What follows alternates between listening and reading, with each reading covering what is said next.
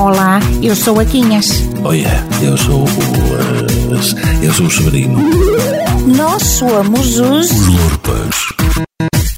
Lurpas, lurpas são vocês, são os mancamoulas. E de cabar batatas.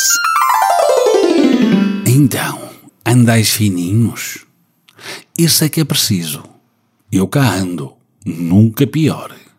Ora, se vos lembrais, da última vez contei-vos daquilo da carta que o Neca me avisou que estava na retrojaria da Odete. Como se meteu o mata-velhos ter ido para a oficina do Obílio à conta daquela coisa que podia ser belas e que nas subidas me deitava o rádio abaixo, isto foi mais demorado. Só ontem é que pude ir à vila. Levantei-me cedo e disse à Quinhas que ia buscar a carta da Caixa Geral dos Depósitos, que foi a patranha que arranjei para não lhe dizer que a carta veio de um raio de uma coisa chamada VIP. Vós haveis de vos lembrar. Tirando ter-me dado uma lista de recados para fazer que dava para ficar na vila até ao Natal, ela nem moveu muito juízo. Vamos indo. Lá fui, no meu bagar, que o mata-velhos também não dá para grandes correrias. Cheguei ao largo e estacionei entre dois repolhos verdes de ferro, que eles agora metem nos passeios para que o povo não deixe metade do carro já em cima da calçada. O mata-velhos tem este bom. Cabe numa nesga. E um homem vai à sua vida. Cheguei-me à porta da retrojaria da Odete, eram oito e meia. Estava ainda fechado. E eu que fiz? Fui-me assentar num banco de paragem das caminhonetes que fica mesmo em frente. Só lá estava um cadraio, que deve estudar em Guimarães. Acheguei-me e ele apoiou o rabo. Quer dizer, nem tempo tive de derriar as nalgas, que o moço virou-se para mim, disse ele, Oh, então, olha o vírus. Respeito pela distância. E eu pensei, respeito, respeito tem tu, meu palerma, que nem os bons dias dás. Mas calei-me, que isto agora não se pode dizer nada à canalha, que eles rosnam a toda a gente. Pus-me a vê-lo, mas pelo canto do olho. Não fosse ele sentir-se violado na sua propriedade e vir-me outra vez com maus modos. Também não tenho para mim que era preciso, que o ganapo não tirava às vistas o telemóvel. Eu lá o parelho não o embejo. Agora a máscara que ele tinha nas fuças, que coisa bonita. É daquelas num azulinho como dos truces, e depois com aquele feitio que parece que tem umas persianas de um lado ao outro.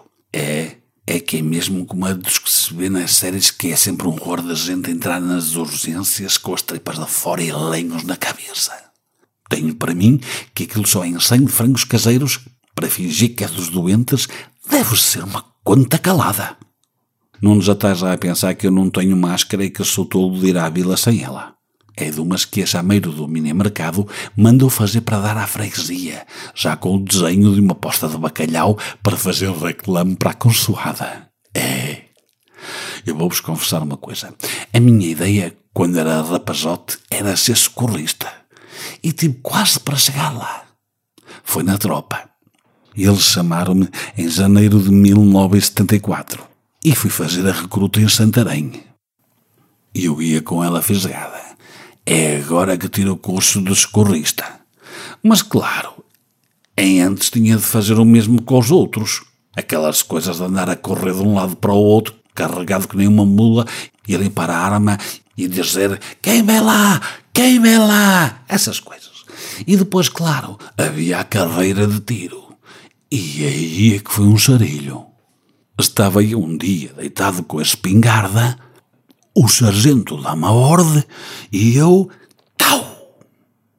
Só que em vez de acertar no boneco de palha que estava em frente, aí como quem vai daqui para aquela pereira, a bala fez uma curva.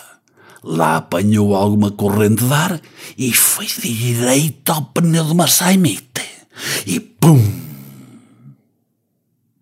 Vós não imaginais o estouro que aquilo deu.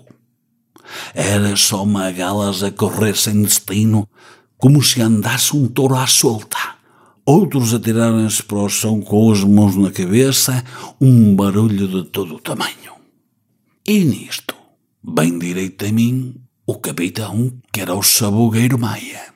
Deu-me um berro, recruta Severino, de pé e em sentido. E eu ali esticado que nem uma tábua, e a sentir-lhe o bafo no focinho. Deu-me uma descompostura de todo tamanho e pôs-me de castigo.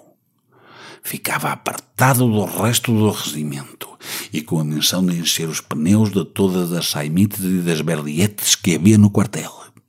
E ainda me disse que, por causa da asneira, também não me deixava ir numa excursão que eles iam fazer daí por dois dias.